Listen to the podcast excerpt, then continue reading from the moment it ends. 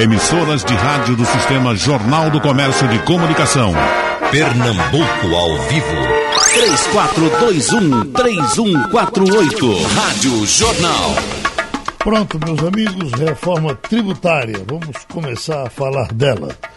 Vamos logo chamando o deputado Raul Henrique, que vai botar a mão na massa. Nós ainda estamos sarando da discussão e vai continuar a, a Previdência mas vai esquentar cada vez mais a discussão sobre a reforma tributária. Eu pergunto, deputado Raul, é uma discussão é, menos áspera do que a discussão da Previdência? Tem menos espaço, às vezes, para que alguns exercitem demagogia e a coisa fica mais fácil de ser discutida? É um assunto que todos se interessam por ele? É, bom dia, Geraldo. Bom dia, Albérico. Bom dia aos ouvintes da Rádio Jornal. É, em primeiro lugar, eu acho que esse é um tema é, incontornável nessa agenda do Brasil. O Brasil tinha que enfrentar a reforma da Previdência. Os dados da Previdência eram insustentáveis. O Brasil é, já gasta hoje 58% do seu orçamento federal com Previdência. Em 2026 ia para 80%, ou seja, isso não se sustenta. Países que têm um, um perfil demográfico igual ao Brasil gastam aproximadamente 4% do seu PIB com Previdência o Brasil já está gastando 14, igual ao Japão, que é o país mais idoso do mundo. Então, isso era uma situação insustentável. Acho que a reforma da Previdência foi a reforma possível. Ela fez justiça, porque agora todo mundo vai se aposentar com 65 anos. Antes era apenas os pobres que se aposentavam por, por, é, por idade mínima, o resto do pessoal se aposentava por tempo de contribuição vai ter alíquota progressiva, ou seja, quem ganha mais vai pagar mais. Por, uma, por um conjunto de, de fatores, essa, essa reforma foi uma reforma boa para o país. Eu espero que ela seja votada em segundo turno na Câmara no dia 6 de agosto e que até o final de setembro o, o Senado aprove a reforma. E o passo seguinte é, inevitavelmente, a reforma tributária. É um tema muito mais complicado. É mais complicado. Mais complicado, porque é um tema que envolve interesse dos municípios, dos estados do governo federal, destino ou origem, se você vai cobrar o, o imposto no lugar onde o bem é produzido ou, ou, onde o bem é consumido. E esse é um assunto muito complexo porque o, o Brasil tem o pior sistema tributário do mundo. Isso é uma afirmação do Banco Mundial a partir de um estudo eh, que mostra que no Brasil uma empresa gasta em torno de duas mil horas por ano para calcular imposto. O segundo pior país do mundo é a Bolívia, gasta mil horas, gasta metade. E a média dos países da OCDE, que são os países mais desenvolvidos do mundo, gastam em torno de 160 horas. Veja a desproporção. Desde a Constituição de 88, o Brasil já publicou mais de 5 milhões de normas tributárias. Quando você soma as federais, estaduais e municipais, leis, decretos, portarias. 5 milhões. 5 milhões. É uma coisa inacreditável. Uhum. Então, o primeiro. Eu vou dar outro exemplo aqui. É a Bosch, por exemplo, que é uma grande empresa alemã de equipamentos elétricos a Bosch tem uma filial na Espanha e uma no Brasil. São do mesmo tamanho, mais ou menos, o valor das vendas. Aqui, na, na Espanha ele tem um funcionário para cuidar de pagamento de imposto. No Brasil tem 35. Então é uma coisa absolutamente disfuncional o sistema tributário no Brasil. É muito complicado. Como eu disse, é considerado o pior do mundo. E fazer uma reforma de um sistema como esse não é simples.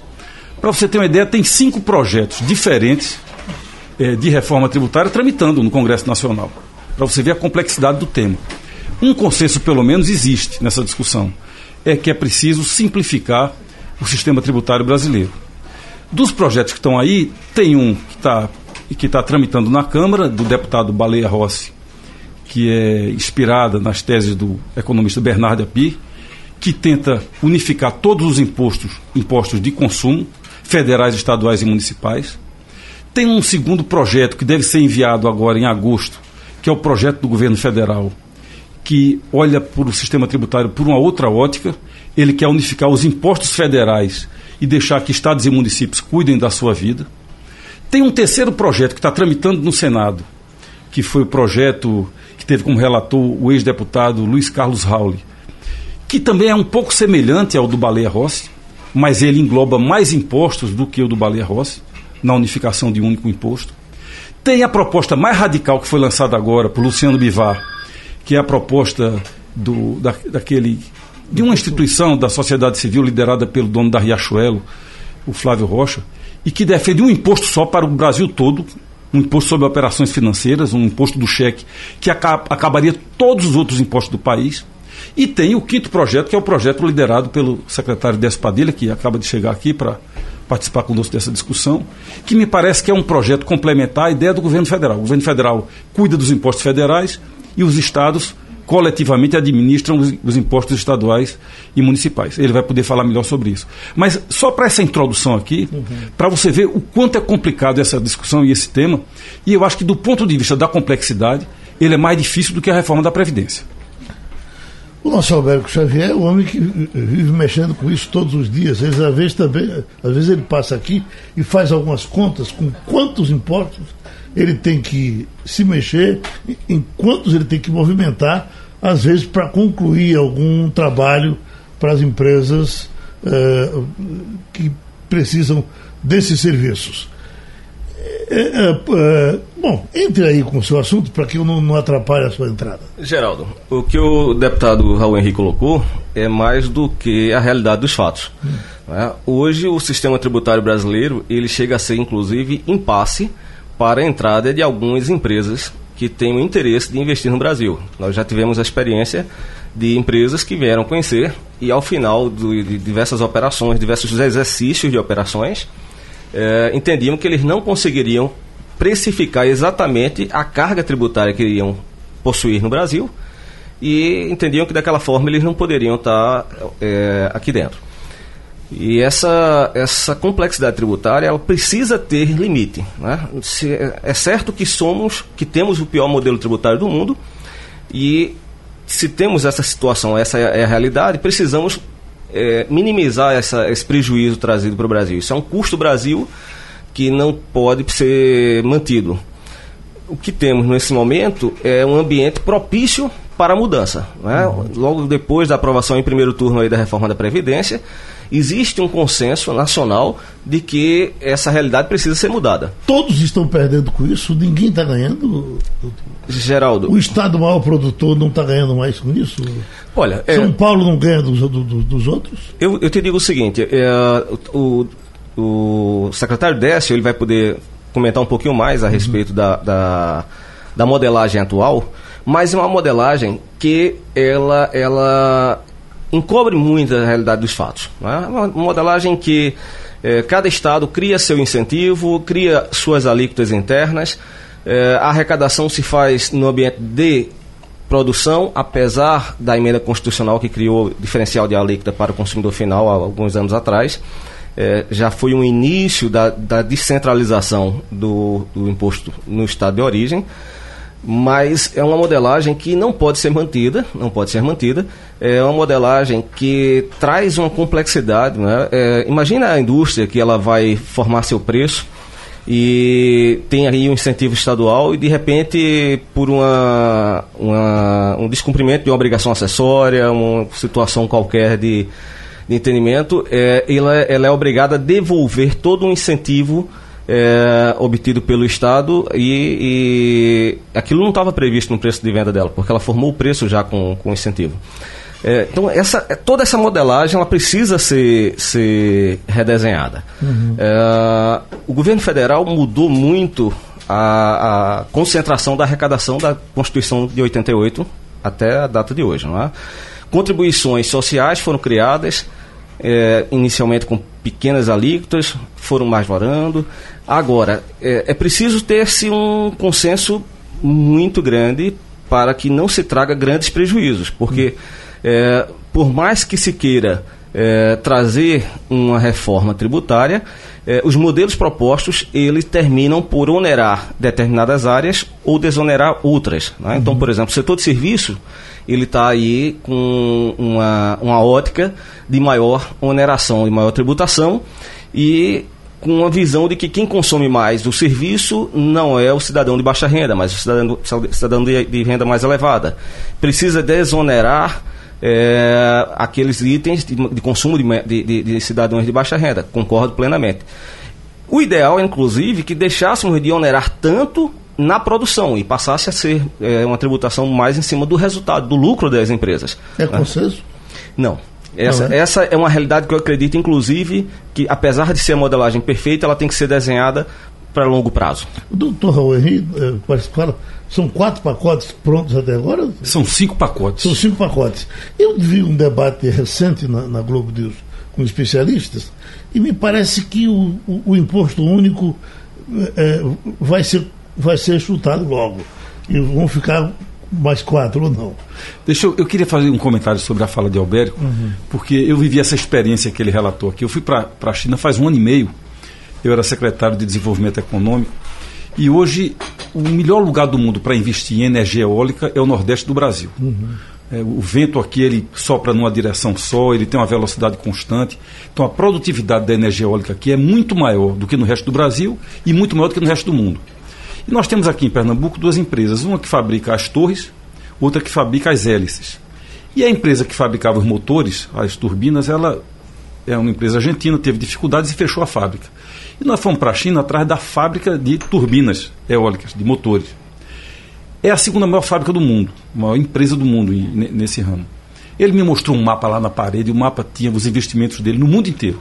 No mundo árabe, na Ásia, nos Estados Unidos, no México tal.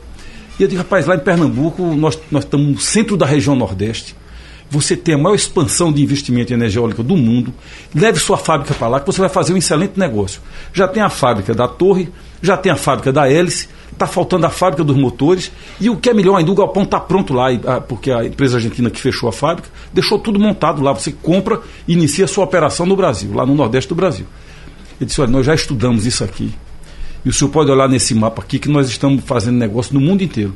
Mas no Brasil a gente não entra porque não consegue compreender o sistema tributário brasileiro. Então é, é um negócio realmente muito complicado.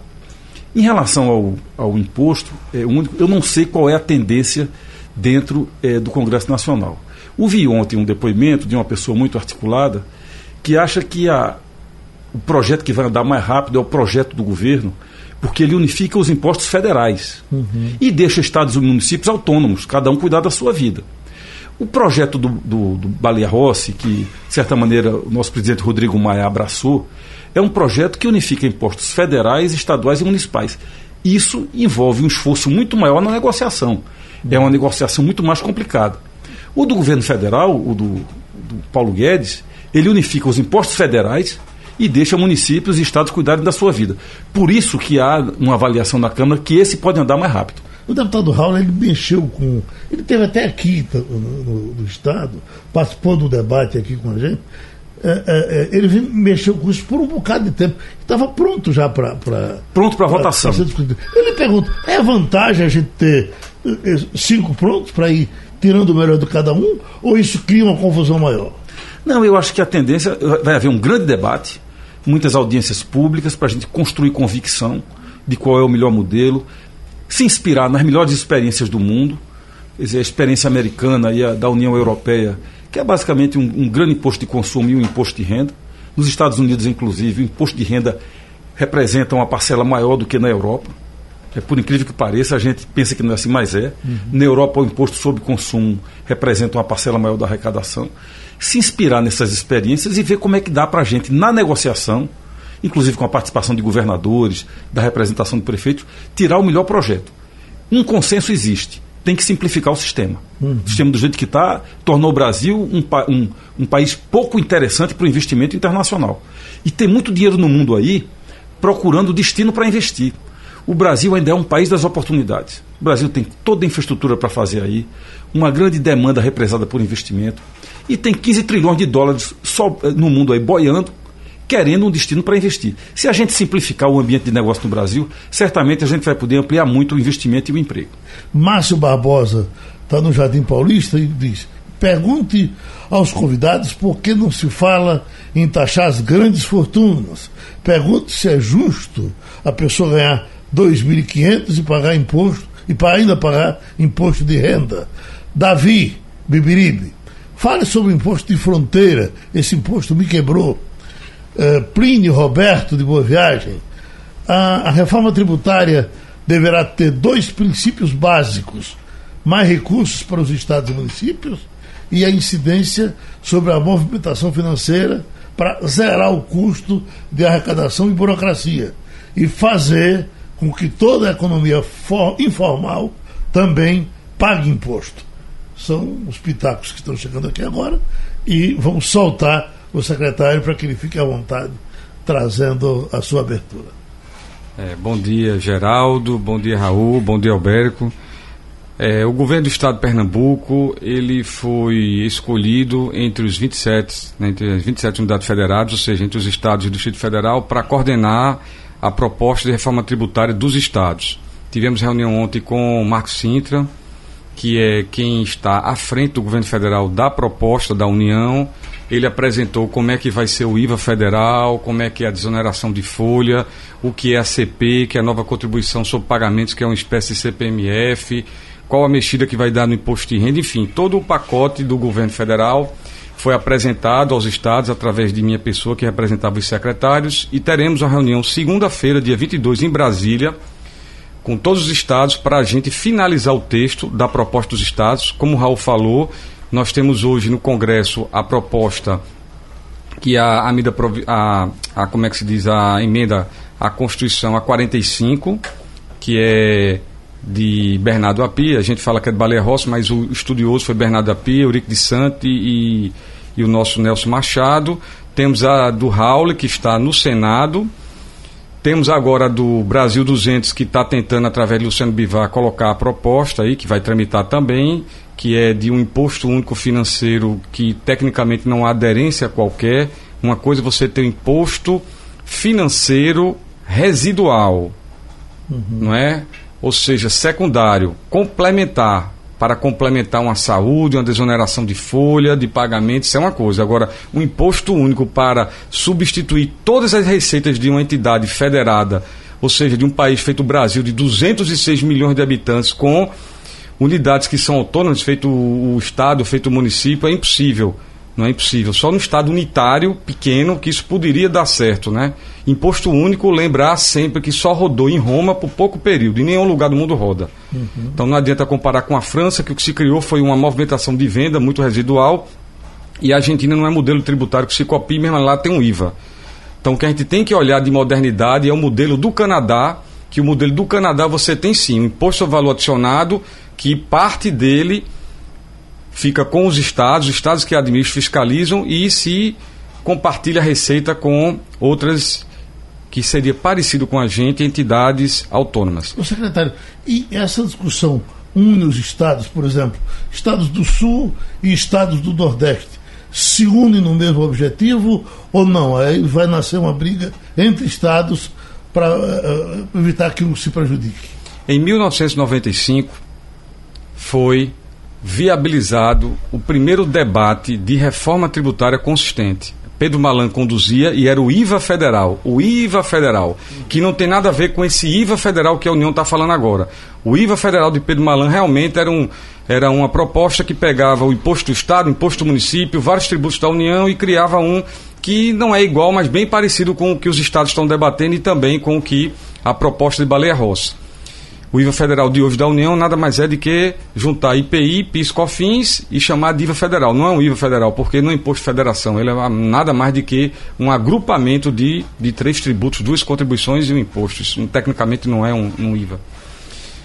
O que a gente pode colocar que de 95 para cá, 24 anos, nunca houve unidade dos estados. São Paulo tinha uma visão, Minas Gerais tinha outra visão, Pernambuco tinha uma visão, Ceará outra, o Amapá muito mais diferente, Goiás totalmente diferente, e assim era o Brasil. Eu participei há 24 anos de várias discussões de reforma tributária. Pela primeira vez, pela primeira vez, nesses 24 anos de discussão de reforma tributária, todos os estados produziram um documento todos os estados, com esse documento, produziram estudos nos últimos cinco meses e na segunda-feira que vem, um dia histórico, vamos finalizar uma redação em comum acordo com todos os estados da federação para apresentar no Fórum de Governadores do país essa apresentação no Fórum de Governadores. A gente vai pedir uma agenda aos governadores a partir de segunda-feira, quando finalizar o texto, para que os governadores vejam a proposta de seus secretários, mexam, ajustem, coloquem o olhar experiente e de poder político que eles têm, e aí sim se transforme numa emenda constitucional e ela vai aperfeiçoar o que está posto aí no Congresso. ela tem sete pontos diferentes da de Baleia Rossi, ela é totalmente diferente da de Rauli e ela tem aderência técnica porque foi construída pelas 27 secretarias de fazenda do país. Então a gente tem inclusive uma grande é, é, expectativa de que quando ela chegar ao Congresso, após o patrocínio e o ajuste dos governadores, ela vai dar outro norte ao debate. Não vai ficar aquele debate de imposto único versus o que a gente tem hoje. O debate não é esse. O debate, o debate é modernizar a tributação com quatro eixos. O primeiro, Simplificação. O que é simplificação? O que é simplificação? Não é só ter pouca obrigação acessória, é você apertar um botão para pagar o tributo. Padronização, que vai totalmente numa linha diferente do que o governo federal está adotando. Não é pegar duas contribuições, um tributo e colocar. Isso daí não padroniza, porque vai continuar 27 legislações de CMS, vão continuar 5.650 legislações de ISS. Padronizou nada. Então, a padronização é importante. A terceira questão, redução das tensões federativas, da judicialização, do contencioso. Dependendo do segmento econômico, que Alberto sabe disso, você pode ter empresas que 20 a 40% de seu faturamento é o que corresponde ao contencioso, é o que ela está sendo autuada, é o que ela está debatendo, ela pode quebrar a qualquer momento. Ela coloca nos seus relatórios de advocacia possível, provável, e aquilo ali ela tem que fazer o quê? Tem que fazer a provisão, ela derruba resultado, ela perde recurso. E por fim, você tem que ter, além de simplificar, além de padronizar e além de reduzir o custo Brasil através de ter menos tensão federativa, menos judicialização, menos contadores, menos advogados tributaristas. Ora, hoje você tem uma empresa que cedia em Pernambuco, compra insumo de São Paulo e revende para Paraíba e Alagoas. Ela tem que entender muito da legislação do estado onde ela se instalou, tem que entender demais da legislação de onde ela compra insumo e tem que saber se os estados que vai vender tem crédito presumido, não tem crédito presumido, tem redução de base de cálculo, tem isenção, não tem isenção. Então hoje você tem 5.870 cargas tributárias que a turma chama de alíquota, mas é carga efetiva, carga de crédito presumido, carga de redução. É inviável.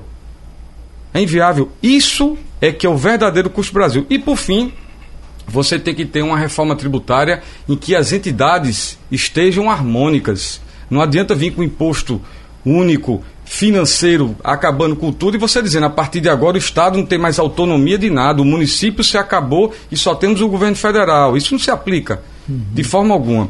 Então a harmonia vem que, por exemplo, a proposta dos secretários de Fazenda, que vai ser apresentada aos governadores, ela tem os municípios dentro. A gente cria o comitê gestor de tributo, em que os estados e os municípios vão estabelecer todo o regramento que chama-se infralegal, abaixo da lei que é aprovada no Congresso. Uhum. Então, essa proposta ela vai ser do conhecimento da sociedade a partir dos governadores ajustarem, aprovarem, e aí a gente vai ter um debate muito rico, e digo a você, pela primeira vez na história brasileira, a gente tem os Estados Unidos dentro de uma proposta. Dentro dessas perguntas que fizeram para a gente aqui, o imposto das grandes fortunas, que é, ele nasce e morre todos os anos aqui no Brasil, e um dia desses, e, eu acho que fica mais ou menos claro que é uma imputação, talvez isso complique. Mas essa semana, mesmo a semana passada, eu vi nada mais, nada menos do que Jorge Soros defendendo que as grandes fortunas paguem impostos no mundo todo. Isso ajuda? Muito. E é estranho o Brasil nunca regulamentar este tributo. Uhum. Não é? um tributo que é previsto na Constituição e ninguém tem coragem de regulamentar. É uma coisa assim que tecnicamente não se justifica. Por quê? O Brasil, e Raul já abordou isso no início, o Brasil está entre os piores países em que tributam o que a gente chama de patrimônio. Uhum. Ele quase não tributa patrimônio. A tributação excessiva do Brasil, por isso que está se modernizando o modelo tributário, é no consumo. Ou seja, o Brasil ele adota um modelo nos últimos 50 anos extremamente regressivo. O que é regressivo? Se tributa muito o consumo em que o pobre e o rico pagam a mesma carga tributária. Uhum. A gente no Brasil tem um discurso que tecnicamente ele é falho. A carga tributária do Brasil é muito elevada, 33%. A carga tributária formal, A carga tributária efetiva, não. A sonegação é de 48%. E quem paga mais tributo no Brasil é o pobre, uhum. porque a carga tributária ela é toda voltada para o imposto sobre consumo. Se você olhar o imposto sobre patrimônio e a renda, a tributação é muito fraca. Então, por isso que a gente precisa regulamentar o imposto sobre grandes fortunas e realmente quem tem fortuna tem que. Não é só fortuna, não. Quem tem patrimônio acima de 2, 3 milhões no país não paga nada de imposto. Olha, tem dois que olha com olhar desconfiado, que parece um gato olhando pro queijo. não, eu só estava é, é, querendo fazer um comentário, Geraldo, que era o seguinte é, os estados brasileiros, não só Pernambuco, eles já se movimentaram um pouco em relação ao imposto de grandes fortunas. Né? É, em virtude das alterações nas alíquotas do ITCMD, é, essas alíquotas elas saíram em caso de doação, transferência patrimonial né, de ascendentes e descendentes, saíram de uma alíquota de 2% para 8% inclusive com mais uma situação, que é 8% pelo valor de avaliação. E aí, quando você vai para um bem imóvel, por exemplo, que você encontra um mercado imobiliário é, num, numa situação de, de, deficiência, como estamos agora, é, o imposto ele é pago pelo valor efetivo do, do bem e não pelo, pelo valor que ele está podendo ser comercializado agora. Então, é, não é o modelo ideal, lógico, mas é, não deixa de ser já uma oneração nas, nas grandes fortunas. Aí é um ponto que é importante que o Alberto colocou. O ICD, que é o do Estado, é aquele que incide quando você herda, é aquele que incide quando você doa. Por exemplo, você herdou, seu pai morreu, você herdou um imóvel. Uhum. Então você pode pagar, dependendo do valor do imóvel, se for acima de 400 mil reais, você pode pagar 8% de ICD. Ou se você doa, se você vende esse mesmo imóvel, aí já é ITBI, que é municipal. Uhum. Mas aí é diferente, porque é imposto sobre causa mortes, doação. Ele tem um viés diferente, que eu ainda acho que a alíquota é muito pequena. Vou explicar por quê. O ICD, o ano todo, ele só recolhe 118 milhões. O ICD, o ano inteiro, ele só recolhe 118 milhões. Uhum. Aonde está a tributação? Se a gente fosse analisar pelo ICD, que ele não é criado para grandes fortunas, mas aonde está, se o imposto que tem um fato gerador mais abrangente, não é só sobre grande fortuna, ele é sobre transmissão, ele é sobre doação, só dá 120 milhões no ano, para te ter ideia, o IPVA dá 1 bilhão e 400 por ano, o IPVA. Uhum. E o ICMS dá 16 bilhões por ano. Agora, o imposto de herança, por exemplo, nos Estados Unidos, ele é massacrante, né? A ponto de que o cara prefere até eh, eh, fazer doações antes do que deixar. Quando o Bill Gates diz que quer deixar tantos bilhões eh, de doação, é porque se ele não deixar, o Estado vai segurar esse, esse dinheiro. Ou não é assim? A tributação dos Estados Unidos é um modelo que eu chamo de um modelo inspirador para a gente estudar. Uhum. A tributação norte-americana, a tributação inglesa, o direito alemão tributário direito tributário ele, ele é um direito que ele traz muita, como é que eu posso dizer assim, é, é, é traz é, é, uma, uma inteligência diferenciada para você fechar o que a gente chama de elisão fiscal. Existe a elisão e a evasão fiscal e são institutos muito complicados a nível tributário. Uhum. Então, o que, o que eu quero colocar é que dentro de um modelo, por exemplo, norte-americano, que é anglo-saxão, você uhum. tem aí um foco deles de tributar forte sobre renda e patrimônio. Sim. E tributar menos sobre consumo. Hum. Exemplo disso, você jamais verá, Alberto e Raul, e você tem consciência disso aí, um governador de um estado norte-americano pegar seu avião e ir para o Washington para pedir dinheiro para fazer obra. Isso não existe. Uhum. Isso não existe. A relação de um governador com o presidente é outra, é da relação dele como chefe de Estado. Por quê? Porque a sistemática de tributação muito pesada na renda, no patrimônio e equilibrada no consumo, com autonomia das entidades, faz com que o país ele tenha recursos para os três eixos. Quais são os três eixos? Que é um problema. Quando você diz, ô Geraldo, 19 estados estão com dificuldade de pagar a folha. 19 estados de 27. Os estados mais ricos estão quebrados. Atribuir isso exclusivamente só à corrupção e à incompetência, então você estaria destruindo a classe brasileira. Será que todo mundo que é eleito é ruim? Eu não acredito nisso. Vamos olhar o modelo. Lógico que tem os casos que tem que punir corrupção, tem os casos que é de incompetência, mas tem muito caso que é o modelo. 72% de todos os recursos tributários estão na mão da União. O Estado de Pernambuco, Raul sabe, tem 1.100 escolas, mais de um milhão de alunos. A União tem o quê? 60 universidades? O Estado de Pernambuco tem simplesmente 20 mil homens na Polícia Militar. Todo mundo fala Polícia Federal para lá e para cá, aqueles carros bonitos, todo mundo de preto, aquele negócio. São 10 mil homens no Brasil todo. Uhum. Então, o Brasil acontece nos estados. A responsabilidade da segurança, educação e saúde, nós gastamos por mês 162 milhões só de custeio de saúde para manter os hospitais em pé, para manter as UPAs funcionando. Então, como é que se fala em reforma de pacto federativo, um novo Brasil? O Brasil todo apostou todo o capital na reforma da Previdência, ela é rating, eu entendo disso, que eu já fui secretário de administração. Ela tem que fazer, ponto. Mas ela não é a reforma das reformas. A reforma das reformas é a tributária, porque ela vai desenhar o novo Pacto Federativo, vai dizer, União, tu não ficarás com 72%. União, tu ficarás com a quantidade de recursos necessário para as tuas atribuições. Os estados terão que ter mais recursos. Deputado Raul Henrique. Eu primeiro quero é, dizer aqui em público que eu estava conversando no intervalo que não é por acaso que Pernambuco está coordenando todos os estados do Brasil. Uhum. Né, o, de, o, o, secretário Décio Padilha, quando foi presidente da Copergás, também presidia a associação de todas as empresas de gás do Brasil e deu, nessa fala dele, uma demonstração do conhecimento uhum. que ele tem sobre esse assunto. É, eu acho, Geraldo, que uma coisa que a gente tem que fazer na vida é sempre se inspirar nos modelos que deram certo. O Brasil, como desse disso aí, tem um modelo americano, tem um modelo inglês, tem um modelo da União Europeia, tem um modelo alemão. Ele pa... tocou de raspão no canadense no começo. No canadense também. É? Quer dizer, países melhor. que funcionam. É o melhor. Onde, onde os modelos são simplificados. Essa questão das grandes fortunas. É, a taxação é muito sobre a propriedade e a herança, para você reduzir desigualdades, para você não transferir para gerações futuras as vantagens que uma geração adquiriu com o seu trabalho. Ou seja, você zera para que a nova geração também construa o seu patrimônio com os seus méritos. Essa é uma lógica de, de países que são países mais igualitários.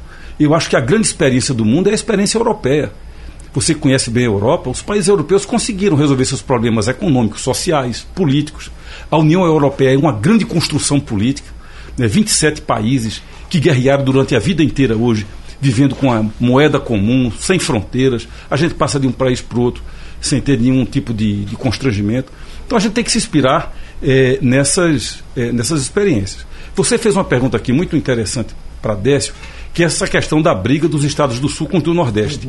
A briga entre. Ela existe? Ela existe, ela existe de fato. e eu acho... sempre que eu estou vendo debates na TV, na Câmara e no Senado, é, quando falam do, do, do Norte, é uma complicação enorme a questão do Norte não sei por conta da Zona Franca, se ela representa tanto assim ainda, mas os, para os, os representantes do, do, do, de Manaus, por exemplo, pegam fogo em todo debate que se fala de reforma na Câmara Federal ou no Senado Federal. É, a questão é que, por exemplo, quando uma pessoa aqui é, faz uma, uma poupança para comprar um automóvel fabricado em São Paulo, ou uma geladeira, uma televisão fabricada em São Paulo, ela garante o emprego do operário de São Paulo, ela garante o lucro do dono da empresa de São Paulo e ela ainda transfere para São Paulo parte da sua renda como imposto que vai ficar lá em São Paulo.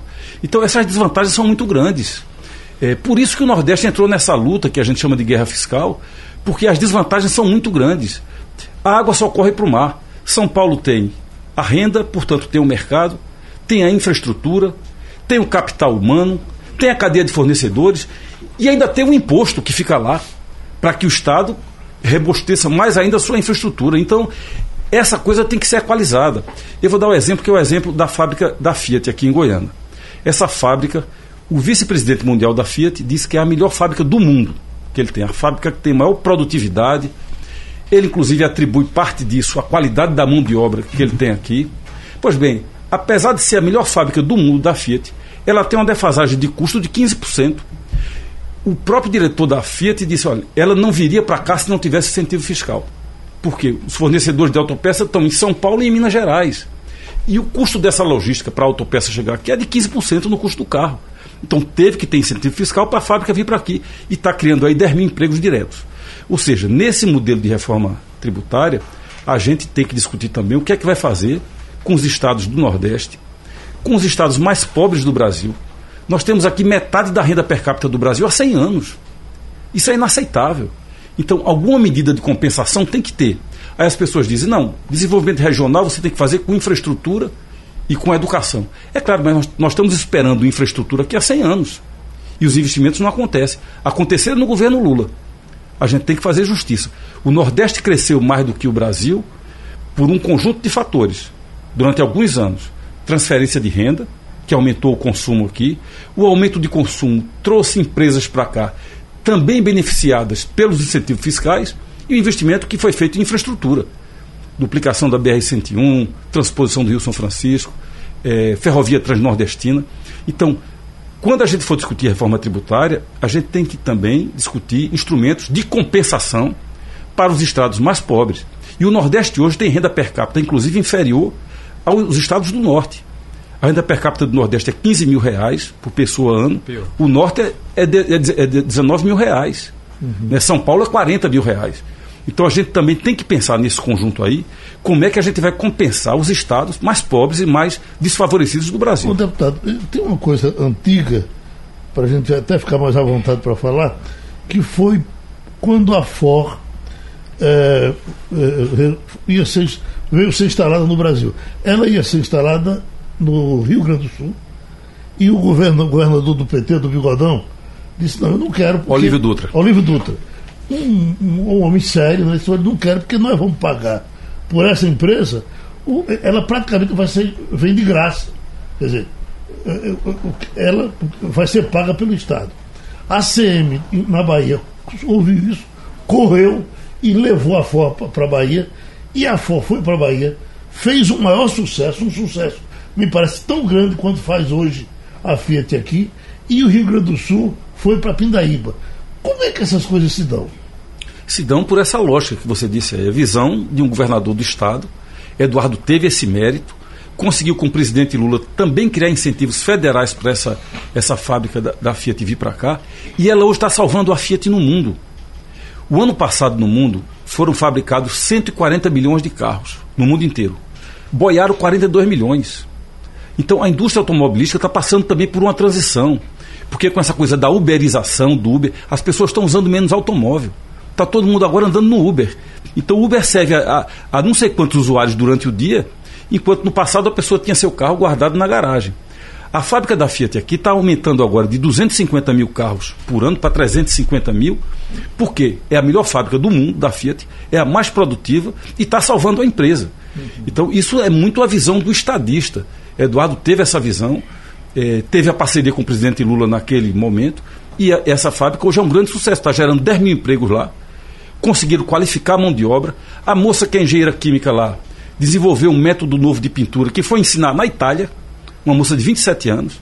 Então essa fábrica é um absoluto Brasileiro? sucesso. Brasil daqui, pernambucana, Sim. formada na Universidade Federal de Pernambuco. Uhum. Os estaleiros também, que estão sofrendo agora com a falta de encomendas de, de navios, o, o estaleiro Varde Promar mandou mais de 10 engenheiros e técnicos trabalhar nos estaleiros da mesma empresa na Europa. Porque o capital é italiano e norueguês, mandou para lá os engenheiros e os técnicos, preparados aqui em Pernambuco, para trabalhar na Noruega e na Itália. Essa coisa da mão de obra é uma coisa muito importante, mas nós precisamos de política de desenvolvimento regional. Essa colocação de Raul ela está perfeita e pegando esse case de benefício fiscal, que isso é um paradigma muito grande, né? A renúncia de ICMS, a renúncia tributária não deveria, digamos assim, ser de tal montante em que o Estado refletir se deve ou não deve trazer empreendimento. Bom, primeiro tem que lembrar que todo empreendimento, quando vem, ele traz consumo. As pessoas são contratadas, as pessoas têm um upgrade de vida, as pessoas têm uma renda e essa renda vira consumo. Então você, de todo jeito, cria um, um, um campo aí tributário muito favorável ao poder público. Então, esse raciocínio, por exemplo, do ex-governador do Sul não, não, não tem aderência técnica. E a questão importante da reforma tributária. O benefício fiscal, e Raul colocou muito bem, ele cria o que a gente chama de artificialidade empreendedora. O que é isso? Quando você traz uma empresa para um estado pobre, não só o mercado de insumos, como o mercado consumidor e a infraestrutura junto com a logística, favorece. Então a empresa só vem com incentivo para dali o Estado se desenvolver e não precisar mais. Então a nossa proposta, diferentemente da de Baleia Rossi, é importante que os debatedores aqui já tenham essa, essa clareza de pontos de diferença, os cinco pontos de diferença das propostas dos secretários de Estado, que vão ser, Deus quiser, dos governadores logo logo, para a que está na Câmara, é que a DIAPI não fala mais acaba o benefício não fala mais o que vai vir. A gente cria o Fundo de Desenvolvimento Regional e o Fundo de Equalização de Perda.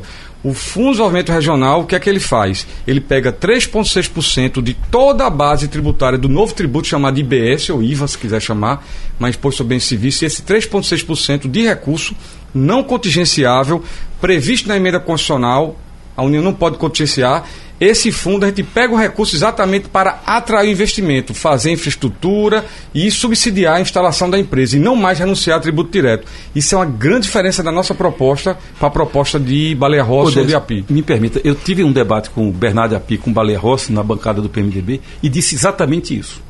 Nós, nordestinos, não vamos aceitar que o único instrumento que nós temos hoje para promover desenvolvimento regional seja abolido sem nenhuma compensação.